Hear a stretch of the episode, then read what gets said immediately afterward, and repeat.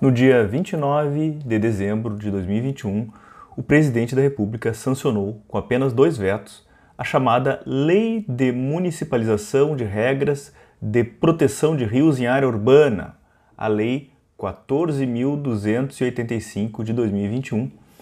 com alterações no Código Florestal, na Lei de Regularização Fundiária em Terrenos da União e na Lei de Parcelamento do Solo Urbano.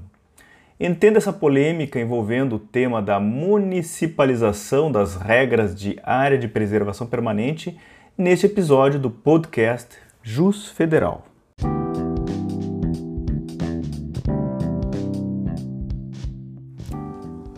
Bom dia, ouvintes do podcast Jus Federal. Hoje é dia 7 de janeiro de 2021.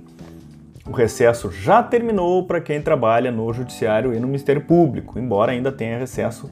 para os advogados até o dia 20 de janeiro. Eu sou o professor Rafael Moreira e no episódio de hoje vamos comentar sobre a recentemente aprovada Lei número 14.285 de 2021, que alterou regras sobre proteção de faixas marginais de corpos d'água em áreas urbanas. Primeiramente, é importante contextualizar essa controvérsia, que não é de hoje, já é antiga e permeia há muito tempo o conflito entre municípios, órgãos ambientais e Ministério Público. O Código Florestal, tanto o código anterior como o atual, a Lei número 12.651 de 2012, especificamente no artigo 4 já prevê que as regras de APPs, áreas de preservação permanente, se aplicam tanto para áreas urbanas como para áreas rurais, inclusive a APP do inciso 1, que trata das faixas marginais de qualquer curso d'água natural, também chamada zona ripária, faixa ribeirinha, mata ciliar, etc. Muitos municípios, porém, há muito tempo têm interesse de ter o poder de definir a extensão dessas APPs e das APPs marginais principalmente, para manterem no âmbito municipal, obviamente, a competência de planejamento territorial urbano e poder então gerir a ocupação do território do município de forma mais plena. Embora em muitos casos essa possibilidade dada aos municípios poderia gerar aí um incentivo à ocupação de áreas ambientalmente sensíveis ou até mesmo de áreas de risco na beira de rios. E esse conflito se refletiu no judiciário, se refletiu na jurisprudência, tendo chegado ao STJ. Tendo o STJ então decidido, por exemplo, pela aplicação das regras de APPs à área urbana dos municípios, independentemente de previsão legal julgado no agravo regimental no RESP 664886. Não se preocupem que eu vou deixar registrado aqui os números do julgado eh, na descrição deste episódio. Também decidiu o STJ que a lei municipal não pode reduzir o patamar mínimo de proteção marginal dos cursos d'água em toda sua extensão, fixado pelo Código Florestal, a RESP 1312435, e ainda decidiu o STJ que, no caso, a extensão da extensão não edificável nas APPs de curso d'água em área urbana consolidada prevalece as faixas, as faixas previstas pelo Código Florestal, artigo 4 inciso 1. Prevalece o Código Florestal sobre a lei do parcelamento, a lei 6766, artigo 4 inciso 3, sendo que a lei do parcelamento previa uma faixa não edificável de 15 metros, ou prevê uma faixa de 15 metros. E o Código Florestal começa com a faixa não edificável, começa com a previsão de APP em 30 metros, ou seja, maior que a faixa da lei de parcelamento solo urbano, a depender, ou mais de 30 metros, inclusive, a depender da largura do curso d'água. Isso foi julgado no, no STJ RESP 1770760, tema 1010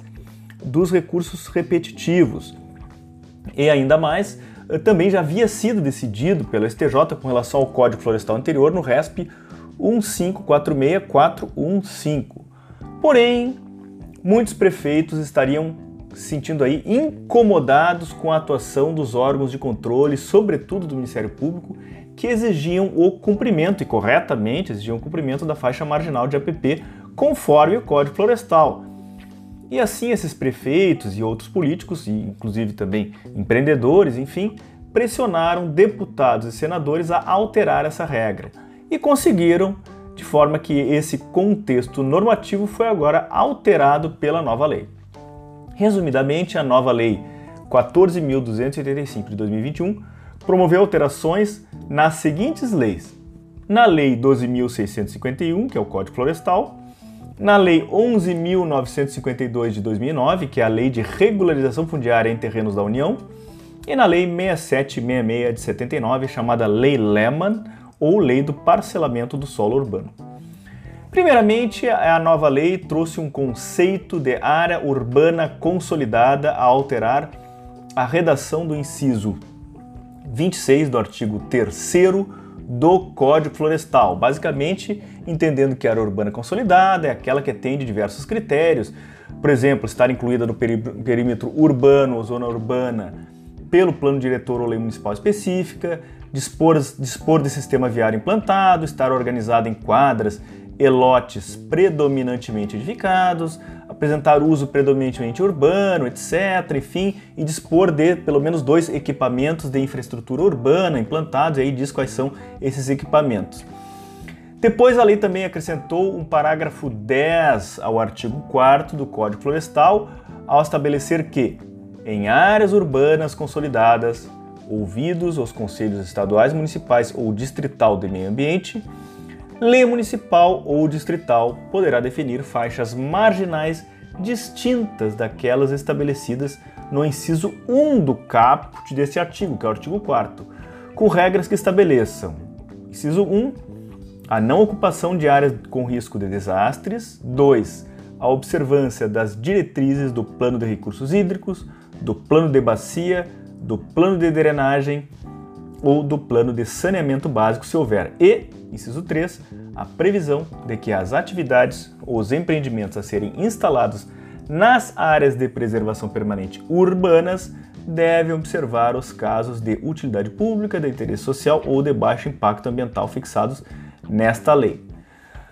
A nova lei também incluiu o parágrafo 5 no artigo 22 da Lei 11.952 de 2009, para basicamente esclarecer que os limites das APPs marginais em áreas urbanas seriam definidos pelos municípios. Incluiu na Lei 6766, a Lei do Parcelamento Solo Urbano, no artigo 4 o inciso 3A e o inciso 3B. O inciso 3A do artigo 4 da Lei 6766 tem agora a seguinte redação: ao longo da faixa de domínio das ferrovias, será obrigatória a reserva de uma faixa não edificável de, no mínimo, 15 metros de cada lado. Não é propriamente uma APP isso aí, obviamente. Incluiu também um inciso 3b no artigo 4 com o seguinte texto: Ao longo das águas correntes e dormentes, as áreas de faixa não edificáveis deverão respeitar a lei municipal ou distrital que aprovar o instrumento de planejamento territorial e que definir e regulamentar a largura das faixas marginais de cursos d'água naturais em área urbana consolidada, nos termos da Lei número 12.651 de 2012, com obrigatoriedade de reserva de uma faixa não edificável para cada trecho de margem, indicada em diagnóstico socioambiental elaborado pelo município. Por fim, o projeto de lei ainda recebeu dois vetos importantes aqui sobre dispositivos que preocupam e preocuparam bastante os ambientalistas. São vetos ao artigo 4 do projeto de lei que acrescentaria os parágrafos 6 e 7 ao artigo 4 da Lei 6766 de 76.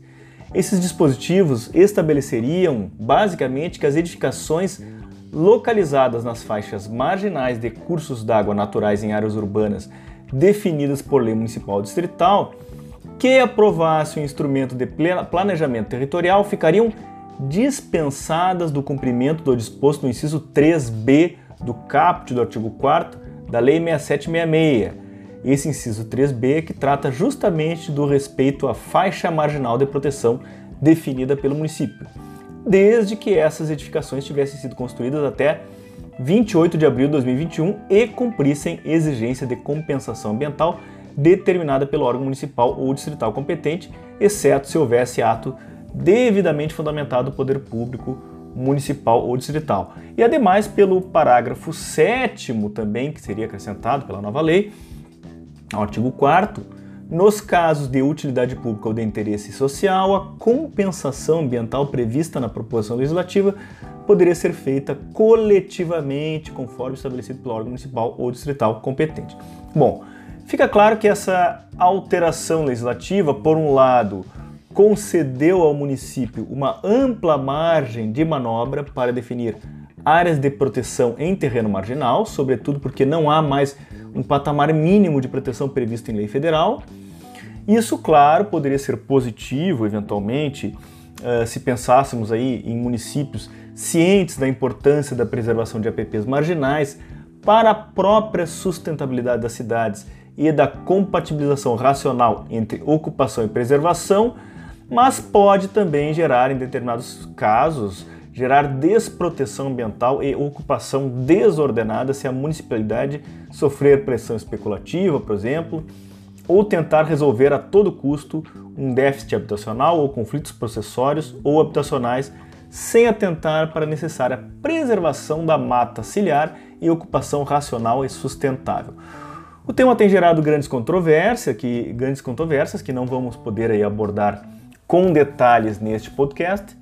e não nos surpreenderíamos se o Ministério Público ou alguma entidade ou partido político ingressasse com a DIN, ação direta de inconstitucionalidade, contra essa lei. Além disso, há sempre a possibilidade ainda de derrubada dos vetos, ainda estamos na,